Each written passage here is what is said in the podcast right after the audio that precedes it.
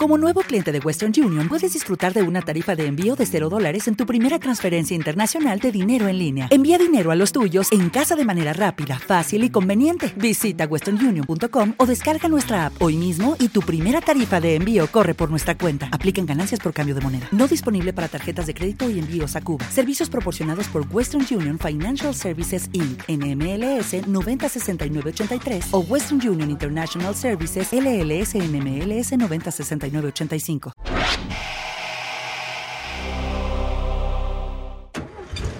Huir de los monstruos conocidos y luchar contra los monstruos desconocidos. Lovecraft Country, el podcast de la serie de HBO. Bienvenidos al episodio 7 del podcast de Lovecraft Country, esta serie que está cautivando audiencias alrededor del mundo y en el inframundo seguramente también. Para platicar de este episodio que se llama I Am, estoy con Toño Sempere. Un gusto Mario Flores y sí, estamos en esta procesión que nos lleva a conocer más de cerca a un personaje que en algún momento yo te dije, ay, qué personaje tan interesante, ojalá y tenga más juego adelante. Tú por fortuna has leído los libros y dijiste, sí, el personaje de Hipólita es muy, muy relevante. En algunos momentos vamos a ver más de ella. Entonces dije, bueno, me quedo tranquilo porque estamos viendo un episodio dedicado a ella prácticamente. Así es, sin duda alguna, en el libro es bastante importante, aunque en esta dimensión no fue escrita por George, por George Freeman el libro, pero eh, es importante, pero definitivamente ya la serie tomó otros derroteros y por eso tenemos que platicar de lo que pasa en este día que en el colmo del terror cósmico se la lleva un vértice, un vórtice para vivir otras vidas. Y por eso hemos preparado una guía para saber qué puede pasarte si te ves en esa situación. Sí, enlistamos siete síntomas que puedes esperar tras una abducción extraterrestre. Número uno. El número uno es confusión, Mario. Así es, le estamos diciendo primero que nada, nosotros no estamos confundidos. Sabemos que no fue exactamente una abducción extraterrestre, pero vamos a llamarle así porque hay muchos casos que, que vemos ahí de los abducidos, ¿no? De los contactados, como les gusta contactados llamarse también, ¿no? que siempre tienen cosas como que en común. La primera, como tú dices, es la confusión. Hay mucha confusión en particular de dos personajes masculinos, de, en particular de uno, de nuestro protagonista, Atticus. Sí, pues simplemente Atticus descubre el, lado, el lado oculto que ha ha, estado eh, ensombreciendo quizá la figura de su padre y con el cual él siempre lo tomó como un rumor. Y ahora lo enfrenta cara a cara cuando ve salir al, bartender que, es, pareja, pareja y no pareja de Montrose. Y el shock que ves en el rostro de Atticus es muy fuerte, pero lo, interesante es que de sus primeros pensamientos es preguntar si su madre sabía.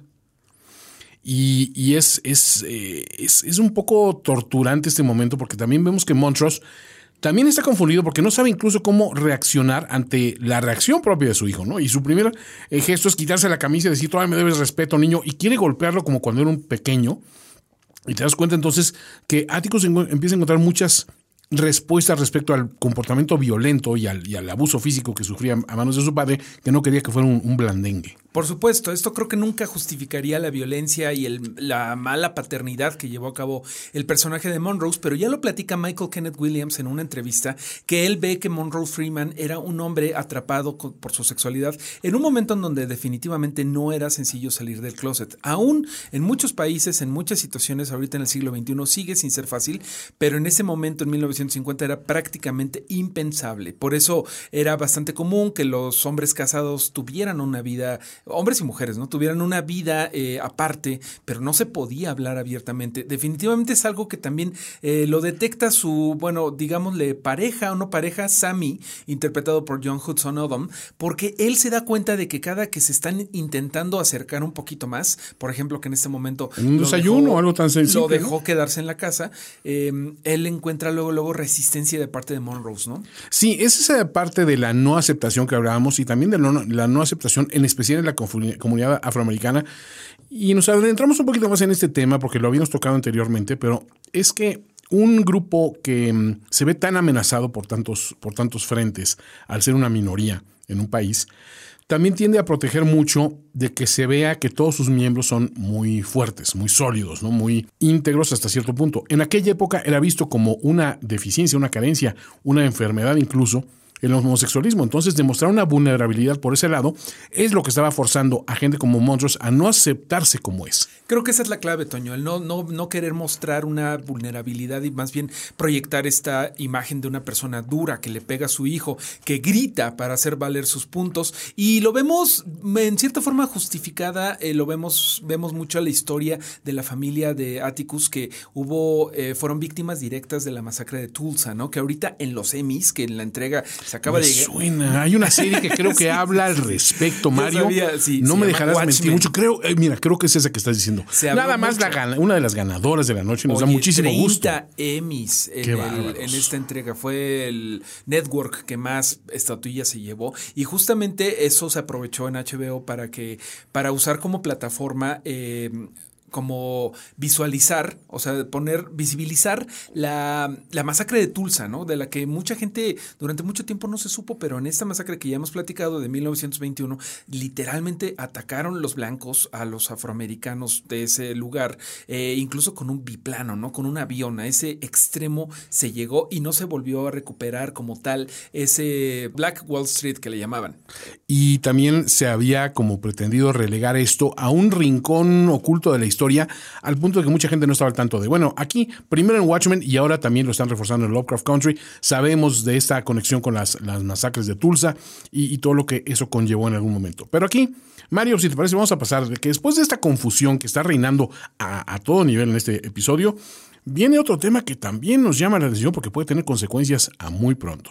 Número 2. Y es que el segundo síntoma que puedes esperar tras de una abducción extraterrestre es que puedes tener náuseas y mareos. Y no mareo flores, no, eh, mareos de otra índole. Y también yo añadiría ganas de comprar ropita. Exactamente. Ropitas. Estamos viendo aquí este, pistas de que tal vez Leti pues, eh, fue debut y salió con premio porque al parecer está embarazada. No es algo que incluso se menciona. eh, lo menciona, me parece que Ruby, que por cierto, Ruby, ahorita hay que recordar que está de. eh, de, de, agente Semiluto. secreto. No, está de agente secreto de Cristina, ¿no? También, Al final de también. cuentas, después de esta plática que tienen al principio, en donde, por cierto, nos revelan el método por el cual usurpa el cuerpo a través de la poción y es que toma los cuerpos de Dell y de William respectivamente y los vuelve una poción para convertirse en ellos. Bueno, pues está de agente secreta eh, viendo, chismeando un poco la vida de, de, pues del otro clan, ¿no? Del otro, las otras fuerzas rivales, de Leticia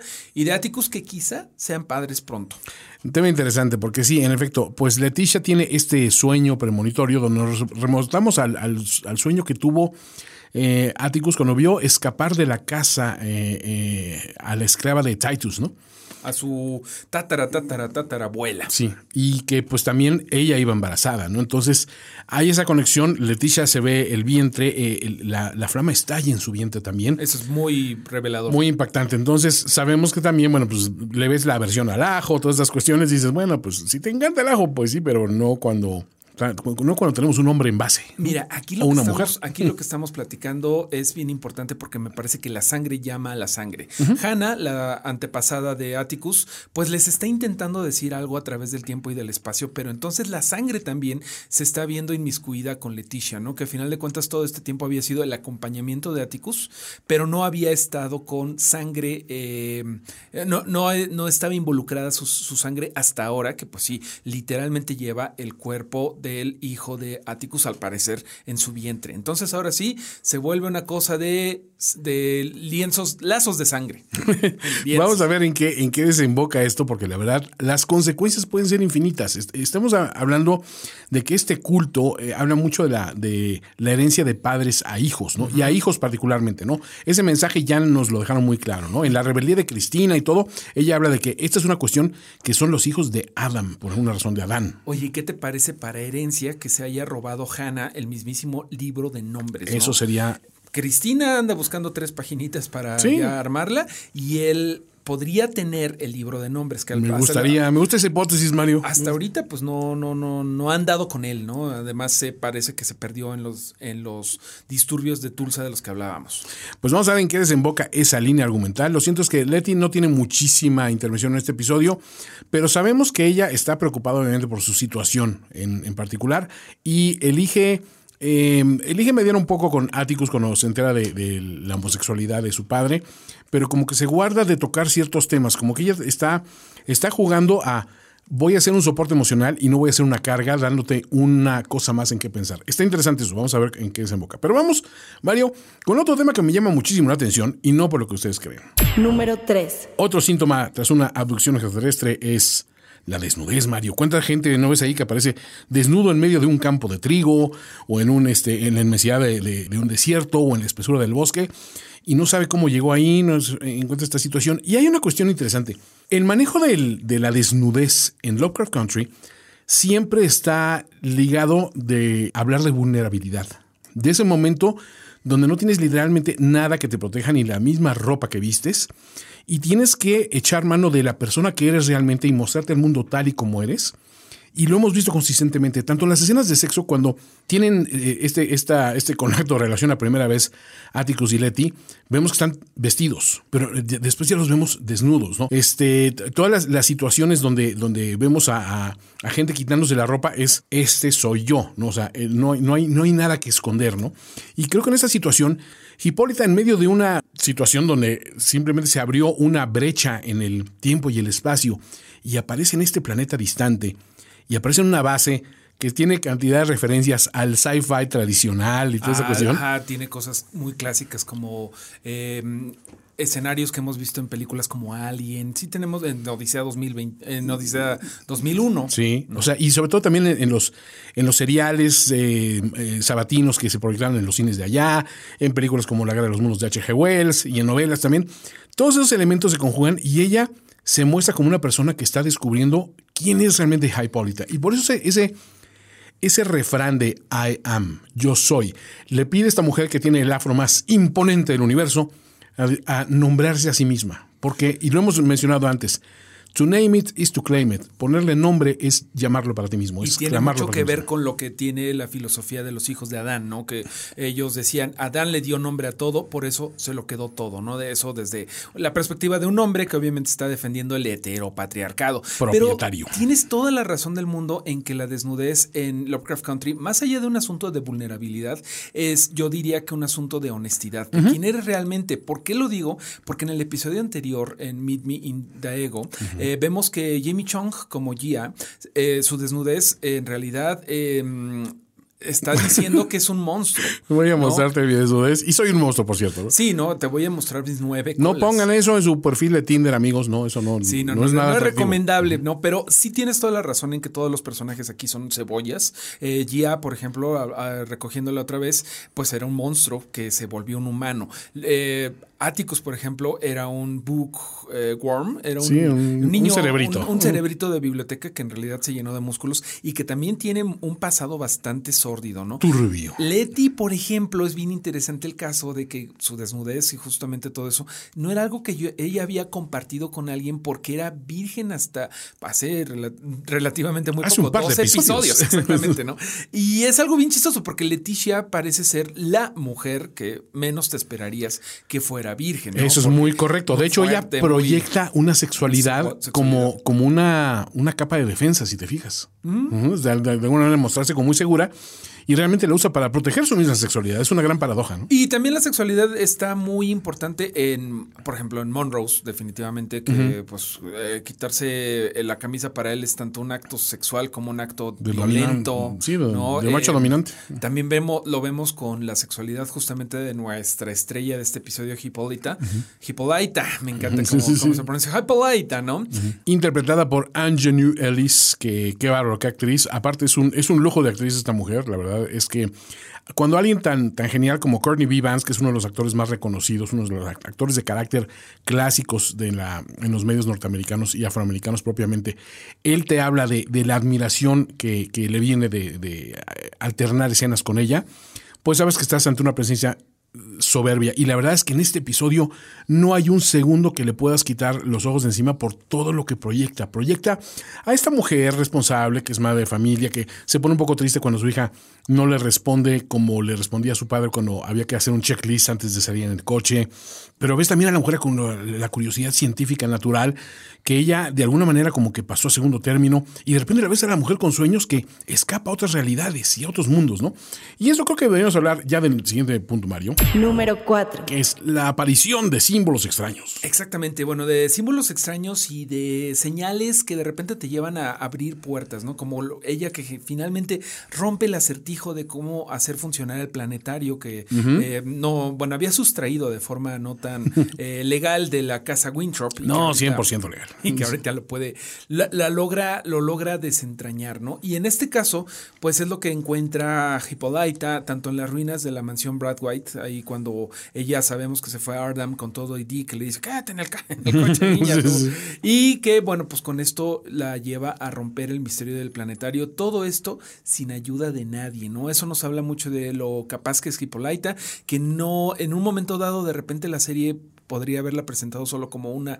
Es la esposa de George, ¿no? O la esposa inteligente de George, que hubiera sido también eh, encasillarla mucho. Exactamente. Es muy inteligente, pero tiene, esa mujer que tiene sueños y aspiraciones y un montón de cosas, ¿no? Ah, exactamente. Esto, este episodio la vuelve un personaje por sí mismo, Toño. Y además le da mucho juego por todas las eh, capas de su personalidad que vemos en sus vidas que vive en, las, en el siguiente punto. Número 5. El siguiente punto son situaciones, sonidos y cosas comunes que salen de su contexto, las memorias distorsionadas. Y no olvidemos, obviamente, de que Hipólita es una mujer de, lo más fuerte de alguna manera, pero que siempre se ha mantenido como que en otro, en otro plano. Sabemos que le puso nombre a un cometa, ¿no? Y, lo subimos cuando visitó un planetario en compañía de su hija, y su hija se convirtió en su publirelacionista y dijo, ese cometa lo descubrió mi mamá. O sea, eso es muy bonito. Pero aquí hay que hablar de otra cuestión. ¿Qué pasa con esas personas eh, en un momento en el que le están exigiendo y le dicen, tú puedes ser quien sea en cualquier momento, lo que sea? Su primera reacción no es quiero estar hablando de mi esposo, no quiero estar, no, es quiero estar bailando junto a Josephine Baker en París. Es lo más escapista que puedes pedir, ¿no? es, es, un sueño muy, muy entendible, porque tenemos que platicar un poquito de las em, referencias históricas que hay en esta serie que, bueno, a mí me abrieron los ojos porque yo, discúlpame la ignorancia, yo no conocía a Josephine Baker hasta este episodio y ya, ya investigué un poco, me parece maravilloso. No, mujer ¿Tú dónde lo conociste? Yo, fíjate, yo sí la conocí gracias a HBO, a una película de 1991 que era la historia de Josephine Baker, interpretada tremendamente por Lynn Whitfield, que es la primera dama de Broadway, una mujer con un talento excepcional y tenías que tener un talento de ese nivel para interpretar a Josephine Baker, que fue una mujer que lo hizo todo. Era, era como que el centro de atención de los socialites y de la cultura en París. Era una mujer eh, disruptiva, o sea, no se quedaba en el rol que se le había asignado. Era una mujer que proyectaba una desnudez, pero como una, una forma de dominio sobre los demás, o sea, como un, un desparpajo. Exacto. Justamente lo que platicábamos, ella era realmente ella desnuda. Era un, eh, proyectaba lo que los franceses llamarían un joie de vivre, o sea, la alegría de vivir y lo ves que es una mujer tan segura de sí misma, tan canchera, dirían nuestros amigos de Argentina, que la ves como asesora a, una, a una bastante torpe Hipólita que en su, en su debut como, como bailarina dejó mucho que desear. Y la otra mujer como que le tiene paciencia y le dice, yo he estado ahí, yo he estado ahí. Entonces claro que tiene ese gesto de, de hermandad, de solidaridad, de decir, esto se hace así, pero después marca con una puerta tajantemente, yo aquí soy una estrella. Y es una estrella que se codea con las grandes figuras. Pero como tú dices, ella nunca estuvo contenta de estar donde se le había asignado estar, ¿no? Ella nació en San Luis, Missouri, en Estados Unidos, y dijo, esto no es para mí. Su primer matrimonio fue a los 13 años, te puedes imaginar. Su segundo matrimonio fue a los 15. Es decir, ¿qué, qué vida tan difícil tuvo hasta que se fue a París y todavía la pasó un poco difícil. Pero ahí justamente, claro que va a conocer el papel que estaba jugando Hippolyta, porque ella tenía el papel en la Folie Bergerie eh, de la chica que iba hasta atrás. Era un, era un lugar cómico, por así, por así decirlo, porque se supone que era la chica que no se sabía los pasos. Pero al final le daban un tiempo como de solo, de bailar solo, y bailaba no nada más los pasos, sino que incluso los mejoraba, ¿no? Es, decir, que claro que conoce el papel que estaba jugando Hippolyta ahí. Algo bien interesante de ella, que de verdad les recomiendo mucho que se metan un poco en la biografía de Josephine Baker, es que fue una espía para los aliados en la Segunda Guerra Mundial. Así es, era, eh, profesaba un enorme odio hacia los nazis. Claro, y, este, razón. Y, trabajaba inteligentemente como, como un asset, ¿no? Exactamente, como una espía, como una Matajari, pero todavía yo creo que más importante que Matajari. Ojo, sí, hubo muchas mujeres con esos roles y mujeres prominentes también. ¿Ubicas a la, chef Julia Child? No. Ella en algún momento, es, un, es una chef que fue como que la que introdujo la cocina francesa a Estados Unidos a las mesas comunes y corrientes. Y esa mujer realmente también fue, en algún momento, eh, trabajó para el ejército, ¿no? O sea, como en, labores de inteligencia. O sea, es importante decir que estas mujeres fuertes y prominentes, nos da mucho gusto encontrarlas detrás y al frente de las cámaras en, en series como esta porque demuestran todo ese rango, ¿no? Y el no tenerse que salir eh, simplemente de, es que eres buena para esto, pues esto eres y nada más. Hipólito tiene ese mensaje en este episodio de, de cabo a rabo y me encanta, me encanta cada, cada momento, cada descubrimiento que hace de sí misma porque dice, yo antes estaba atada, ¿no? Estaba, era, era quien era y, se esperaba todo de mí. Y poco a poco encuentra que ella tenía también una, una misión dentro de esa cotidianidad, vamos a llamarlo. Así es, Toño. Pues se me hace bien interesante porque además no es la única mujer fuerte que vemos en este episodio.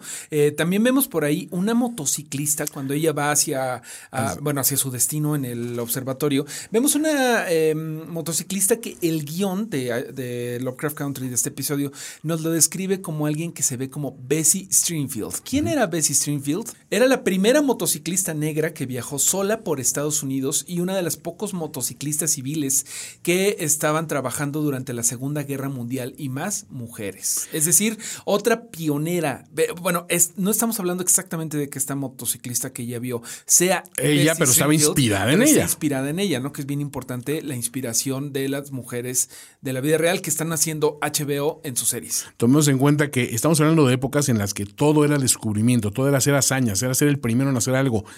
Toda esta inquietud por el espacio exterior llevó a una carrera por ser el primer hombre o la primera mujer en el espacio, pisar la luna, estas metas. Eh, no estamos muy separados del primer vuelo intercontinental, ¿no? O sea, de Charles Lindbergh. Obviamente mujeres como Bessie Stringfield eran también pioneras a su manera, pero pues imagínate siendo mujer y aparte afroamericana, pues la de peligros que se multiplican en tu camino, ¿no? Entonces, interesante, ¿no? Ojo, que yo creo que ahorita en esta época todavía faltan muchas cosas en las que podemos, y las, sobre todo, mujeres pueden ser las primeras, ¿no? Hay muchos caminos todavía que se tienen que abrir para las mujeres. Oye, finalmente tenemos por ahí una representante de nuestro México querido eh, como mujer, eh, como mujer fuerte. ¿De quién estoy hablando? Nada más Frida y nada menos Kahlo. que de Frida Kahlo. Sí, Frida Kahlo, que la vemos ahí precisamente departiendo con, con toda la cohorte de intelectuales y de, y de los glitterati, llamaban por ahí. Y que Este, dice con en algún momento este brindis, su brindis es para las mujeres que sabemos cuándo construir y cuándo destruir. Qué Me- me, parece muy Qué maravilloso. bonito. Estamos cumpliendo, justamente se acaban de cumplir al momento de grabar este podcast, una semana del 96 aniversario del terrible accidente que le costó la movilidad y gran parte de su salud a Frida Kahlo. Es cierto. Es algo muy terrible que lo volví a leer y dije que alguien se haya podido re- re- eh, reconstruir después de lo que fue el accidente de Frida Kahlo es no fue un choque. No, no, no, Fue, el- sobrevivirlo. fue una hecatombe, de sobrevivirlo ya era un, un logro, pero Sí. seguir creando y seguir en activo después de. Ay, sí, se hace falta, hace falta estar ubicada muy en quién eres y en saber lo que puedes ofrecer, ¿no? Pero, pues Y- interesante su presencia, ¿no? Y a final de cuentas, creo que Hippolyta va jugando con todas estas grandes mujeres para darse cuenta de que ella también es una de ellas. Sí. A pesar de que, ¿cómo se define ella misma? Como la esposa de George. Y eso no es algo malo. No, para nada, porque hay que llevar al siguiente punto, Mario. Número 6. Nuestro siguiente síntoma después de una abducción extraterrestre son los niveles elevados de percepción.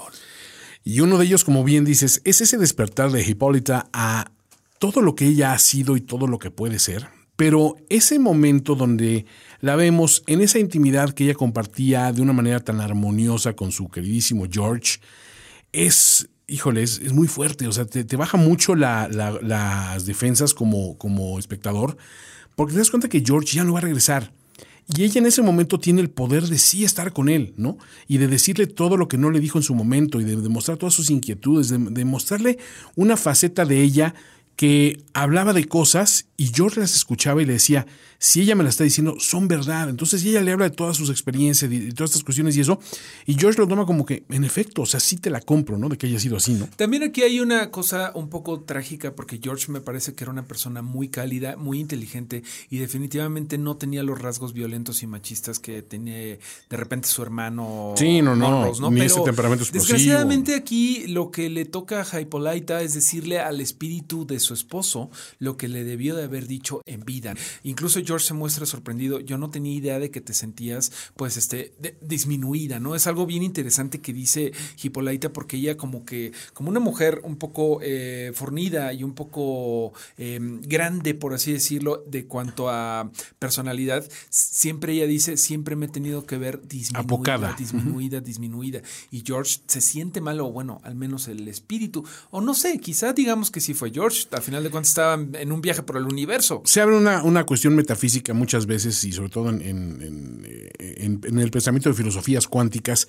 de si yo pudiera moverme en el tiempo, si pudiera regresar, y casi siempre todo el mundo habla, le diría a esta persona que la quise, le diría a esta persona que evitara hacer esto, le comunicaría a esta persona lo mucho que significaba para mí. O sea, siempre hay esa cuestión de una necesidad de cerrar esos vínculos con las personas de la manera óptima. Esto le fue negado de una manera muy cruel a Hipólita y, obviamente, pues George, que era un buenazo, o sea, porque eso no nos queda ninguna duda, pues se queda en ese, en ese limbo distante. Pero aquí llega un momento donde también esta, esta facilidad que le da esta cultura, pues llamémosla alienígena o transdimensional que está conviviendo con, con Hipólita, le da opción de experimentar otros mundos, otras realidades y de ahí descubrirse un poco más a sí misma.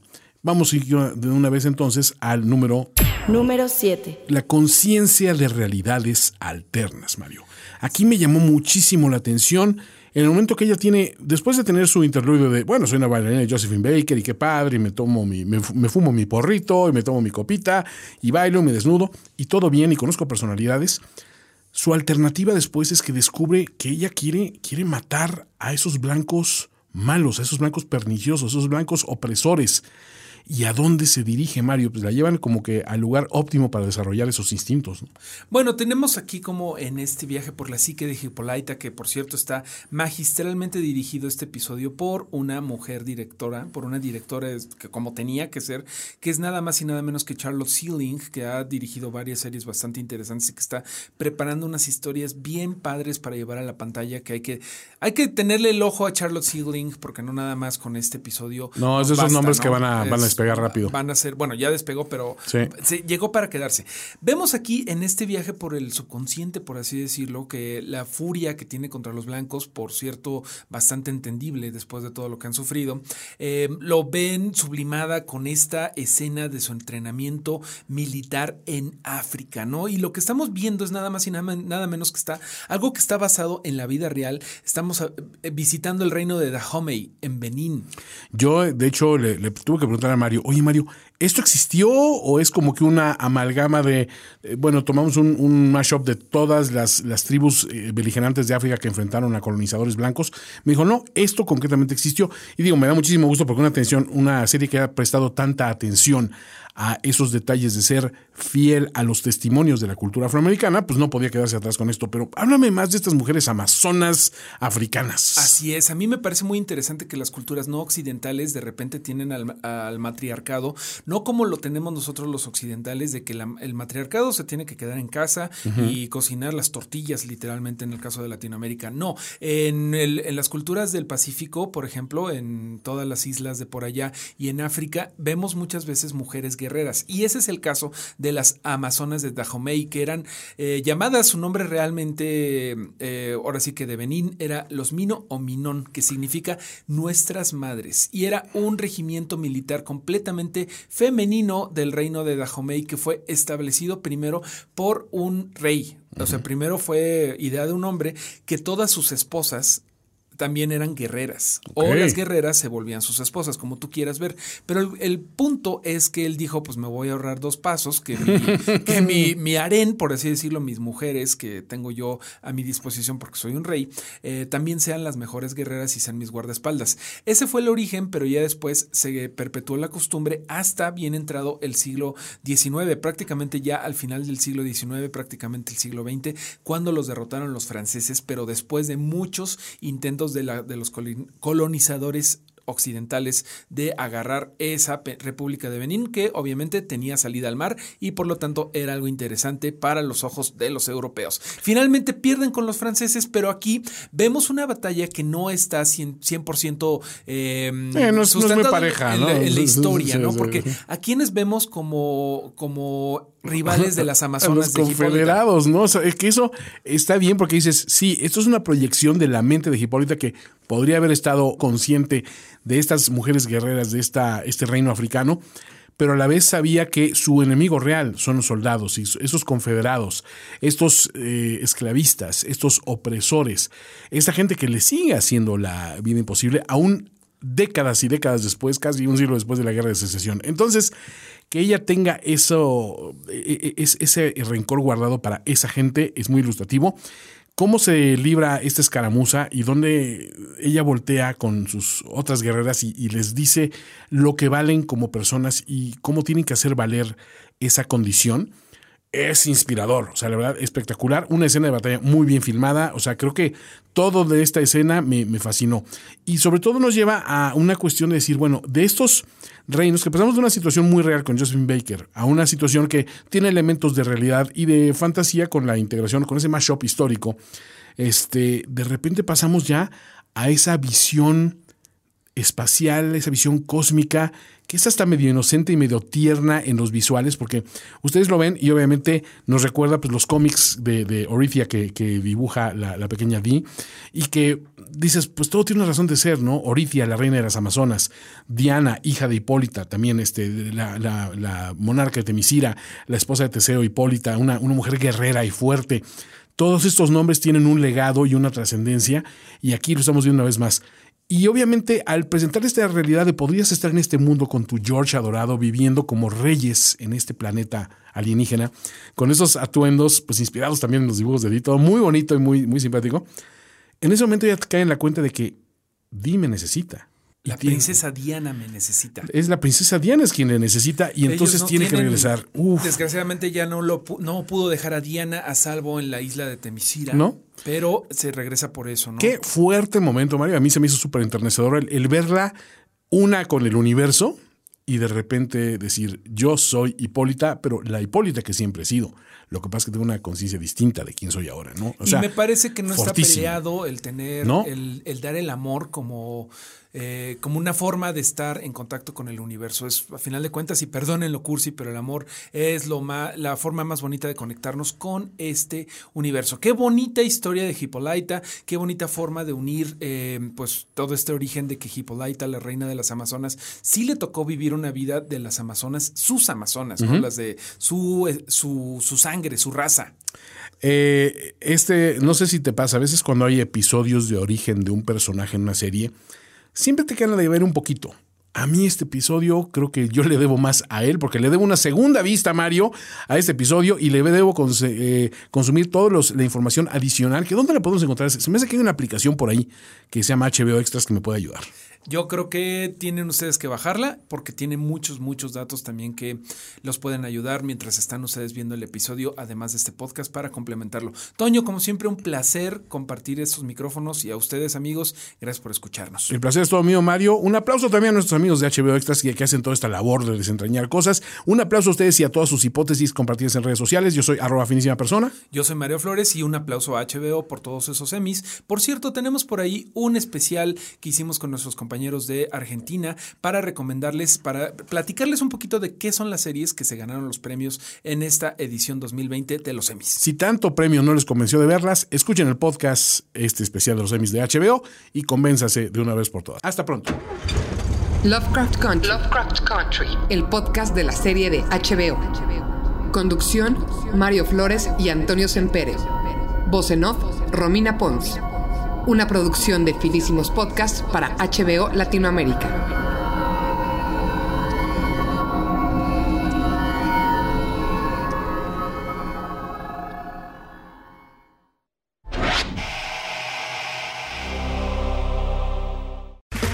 Okay, round two. Name something that's not boring. A laundry? Ooh, a book club.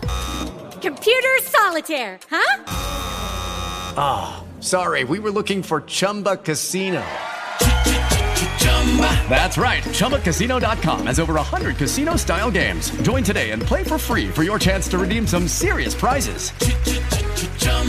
ChumbaCasino.com. No purchase necessary. Where prohibited by law. 18 plus terms and conditions apply. See website for details.